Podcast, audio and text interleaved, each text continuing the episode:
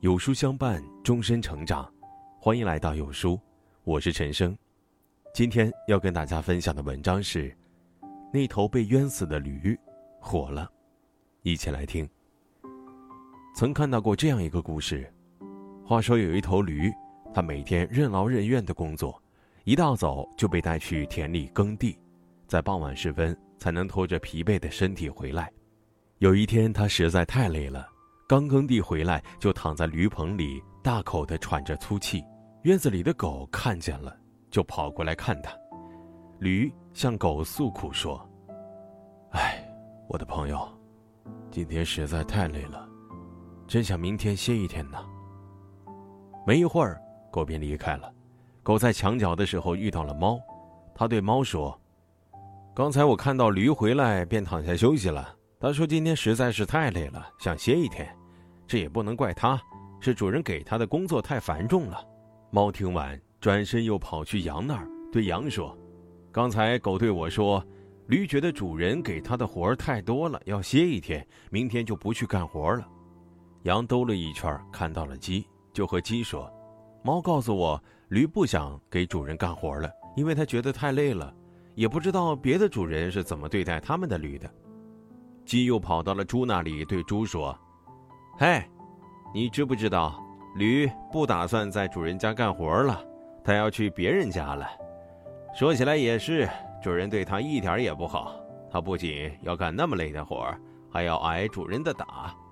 到了晚上，猪趁着主妇弯腰喂食的时候，站起来对主妇说：“你知道吗？驴不想给主人干活了，他觉得现在的工作太累了，要去别的主人家里。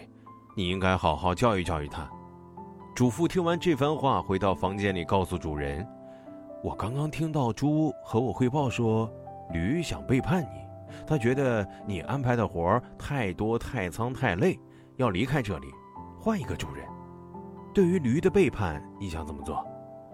主人听完勃然大怒：“他竟然敢背叛我，简直罪无可恕，杀无赦！”第二天一大早，驴就被主人强行拖到了屠宰场。可怜了这头勤劳又实在的驴，就这样被传言冤枉死了。我们在平时的生活里，也许就是那头任劳任怨的驴，哪怕我们勤勤恳恳的工作，可一不留神儿就会惹来麻烦。若想人生顺顺当当的，就要在平时和人的交往沟通当中有所注意。归结起来，那就是谨言慎行。波德莱尔的《恶之花》一书中有这样一句话。一旦坠入笑骂由人的尘世，威猛有力的羽翼却寸步难行。人言可畏，我们很难逃脱由他人语编织的绳索。可以像信天翁一样搏击风暴雨的诗人，在尘世之中也只能笑骂由人。纵有威猛有力的羽翼，也只是寸步难行。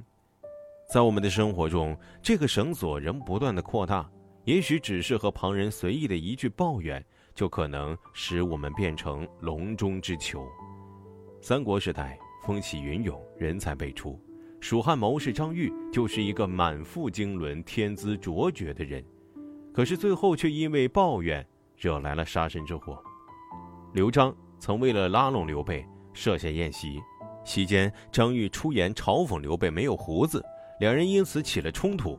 刘备为此一直对张玉的冒犯怀恨在心。在那个没有永恒的朋友，只有永恒的利益的年代，刘璋最终选择向刘备投降，张玉也只能归降于刘备麾下。几年之后，刘备决定与曹操在汉中大战，出行前象征性的询问大家的建议。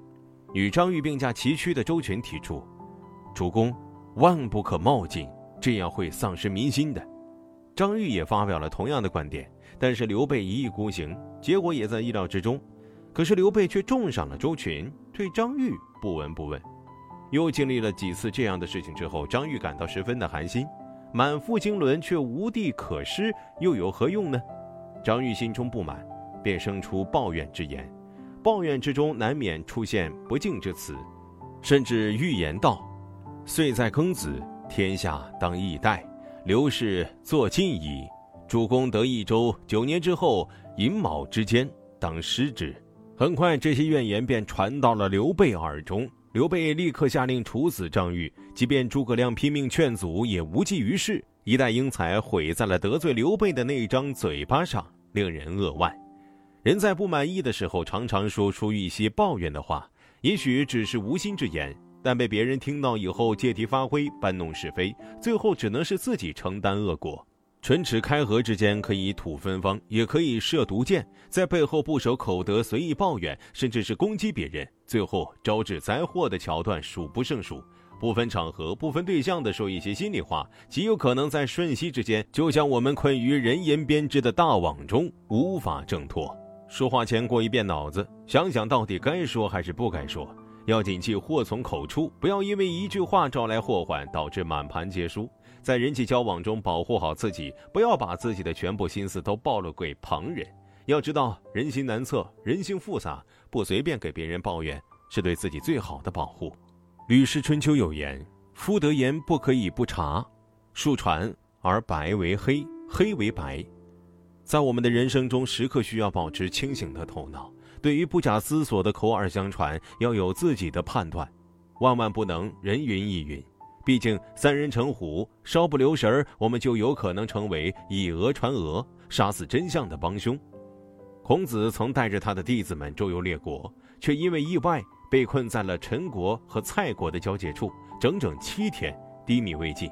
在极度饥饿的情况下，弟子颜回讨回了一些米，回来就急急忙忙地开始起锅做饭。没一会儿，就有人过来告诉孔子。在饭快要熟了的时候，他发现颜回从锅里偷了一把米，自己先吃了。孔子听完，立刻觉得心中很不舒服，觉得自己的得意门生因为偷吃败坏德行，这样的行为也会辱没了自己的圣名。于是，在吃饭的时候，故意对颜回说：“我刚刚梦到列祖列宗了，他们让我把饭弄干净了给他们吃。”孔子这样说，是想看颜回会不会如实的说出刚才的事情。但颜回的回答却让孔子感到很吃惊。颜回说：“还怎么能弄干净呢？做饭的时候，我本想打开盖子看一看饭熟没熟，可是盖子上却掉下来个脏东西，把饭弄脏了。我觉得扔了浪费，就捡出来吃掉了。”孔子听完，知道是自己听信了传言，把事情搞错了，于是当着弟子的面向颜回道歉。连有着大智慧的至圣先师孔子，在只听信一面之词的情况下，也会把事情弄错。更何况是我们普通人呢？许多人喜欢人云亦云，喜欢随大流，缺乏对事实的判断力。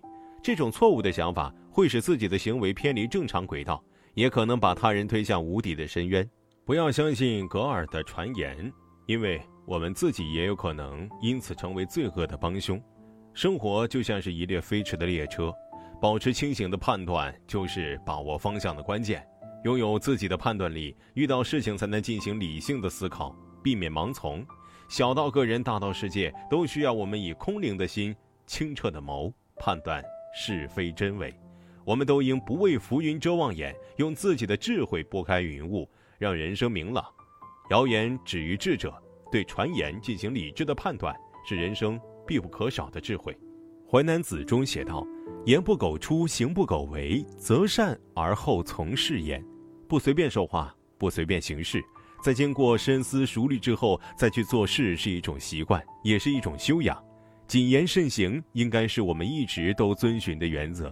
若是不想让别人有控制你的把柄，便要能少说则少说，做人切勿交浅言深。前百度总裁陆琪为人处事上就处理得十分谨慎，在媒体采访中，记者曾多次试图让他聊一聊对百度的看法。他们希望能够通过陆琪的吐槽来获得更多的爆料，以此博得关注。因此，他们会提问一些十分刁钻的问题，比如：从现在看来，您认为加入百度是一个错误的决定吗？陆琪听完直接表示：“不好意思，我真的不想讲关于百度的事情。”面对记者的继续追问，那既然可以谈微软，为什么要避免聊百度呢？陆琪淡淡的回答：“出于职业道德，不想为他带来任何的困扰。”陆琪避谈百度的问题，不仅是对他人的一种尊重，也是个人素质的体现。在很多时候，一个小小的动作，一句简单的话语，都会影响到自己或者是别人。正所谓细节决定成败，对待任何事情都要保持端正谨慎的态度，是一种修养。人生就是一盘大棋，处处透露着玄机。身处其中的我们却没有办法尝试上帝视角，但是人生无法重来，只有懂得谨言慎行的道理，才能够脚踏实地、谨慎行事，踏踏实实的走好人生的每一步。《礼记》有云：“举大事者，必慎其终始。”人生中要走的每一步都应该谨慎为之，为人处事如此，发表言论亦如此。要知道，一句话可以很轻，能让人毫无感觉；一句话可以很重，能让人万箭穿心。语言是世界最锋利的凶器，不随便对旁人抱怨是对自己的保护，不听信格尔的传言是对别人的尊重。做人谨言慎行不是优柔寡断，那更是一种负责任的理智。风过留声，言过留痛。能够做到谨言慎行，是一种人生的智慧。勿像那头被冤枉的驴一样，待醒悟时也悔之晚矣。今天是高考第二天，尤书君希望所有的高考少年，期你所期，锦鲤护身。长按识别文末二维码，让我们和千万书友一起为高考少年加油吧！听完今天的文章，有书君有件事情想跟大家说。有书书友反馈，最近不会按时收到有书的文章了，那是因为公众号现在不再按时间推送，而是有了新的算法。如果您跟有书互动多，有书就会出现在列表靠前的位置。如果您想要更多的看到有书，就麻烦您点一点再看，多和我们互动，这样有书就能出现在您公众号靠前的位置了。走心的朋友越来越少。所以，您才对我们越来越重要。未来的日子，还希望有您一路同行。好了，今天的文章就分享到这里喽。长按扫描文末二维码，在有书公众号菜单免费领取五十二本好书，每天有主播读给你听。明天同一时间，我们不见不散。